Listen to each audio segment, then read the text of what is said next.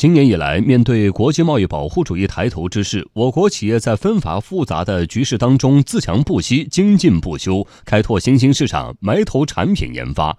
不少企业华丽转身，迎来升级蜕变。经济之声系列报道《国货当自强》，今天请听：捍卫贸易权益，江苏中基以超薄铝箔作为超级护盾。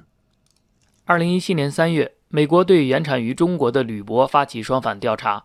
江苏中基复合材料股份有限公司成为两家应诉企业中的一家。美国商务部出裁结果出来后，美国方面就此举行了一场听证会。江苏中基和美国相关企业都到了现场。听证会进行的中途，出现了令人大跌眼镜的一幕。根据江苏中基营销部部长周祖凯的回忆，本来被认为会剑拔弩张的美国企业，竟然一边倒的帮江苏中基说话。当时的气氛，我感觉就是。第一次发现，就是美国的用户可以说是一边倒的是站在中国立场啊，在反驳美国的那个起诉方。江苏中基这起贸易诉讼的代理律师是李烨，他曾经多次代理类似的案件，不过像这样的场面，他还是头一回经历。用他的话说，听证会靠的是理智和理性，一般看不到情感的表达。但美国企业的支持的确让人激动。在美国商务部的出裁中，江苏中基的双反税率超过百分之一百一十三。而李烨说，经过这场听证会，美国商务部的仲裁结果有了变化。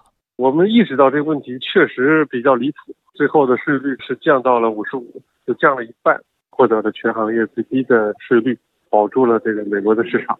虽然没能完全推翻美国的双反裁决，但这样的结果已经来之不易。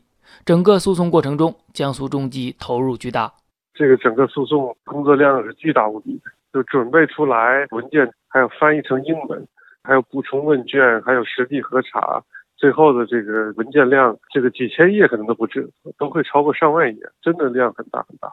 然后最后都扫成 PDF 都要上传。当初有的企业也正是因为一听这么复杂，里外里一番盘算之后，觉得得不偿失，就打了退堂鼓。那么江苏中基为什么敢应诉？这要从他们的产品说起。铝箔这种不起眼的产品，其实用处很多，食品包装、药品包装，通通离不开它。一些行业和企业对铝箔有特殊需求，要求它越薄越好。但如果厚度下降到五微米左右，铝箔的生产就会对设备和技术工艺构成较大挑战。五微米是什么概念？这个厚度还不到普通 A4 纸的十分之一，所以国际上能生产的企业并不多。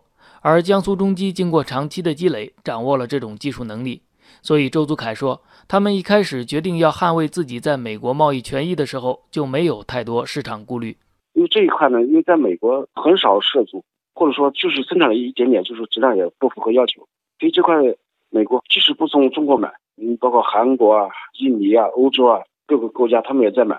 但是因为整个量是平衡的，它没有多余的量来满足美国的市场，所以说美国还必须从中国再买一部分。话虽这么说。美国商务部中裁加收百分之五十五的关税，意味着江苏中基在美国市场的产品要大幅提价。对于这家出口量占总产量七成的企业来说，这究竟会有怎样的影响？深夜时分，江苏中基的生产车间里仍然灯火通明，一片繁忙，一卷卷的铝箔整齐码放，等待外运。记者向总经理朱红军打听美国双反调查的后续影响，他笑着说：“现在让他担忧的不是有没有市场。”而是公司产能满足不了市场。我们现在没有能力再去开拓其他市场了，我产能供不上。现在是，我们是安好三次以后，一直是满负荷生产的。目前，江苏中机来自美国的出口订单量已经恢复到原有水平，供应美国客户的铝箔产品价格甚至还有一定幅度的提升。这样一片超薄的铝箔，竟然成了公司捍卫自身权益的超级护盾。人无我有，人有我优。朱红军说：“真正的好产品不怕竞争，也经得起调查。我们对我们的产品有信心，所以我们没有过度的去焦虑这个事情。我们相对生产这种超薄的几微米的，我们的技术或者是稳定性是比人家更有优势一点，并不是说我能生产，人家不能生产，人家也能生产，但在稳定性、质量性可能会差一点，可控性差一点。那我们可控性可能强一点。”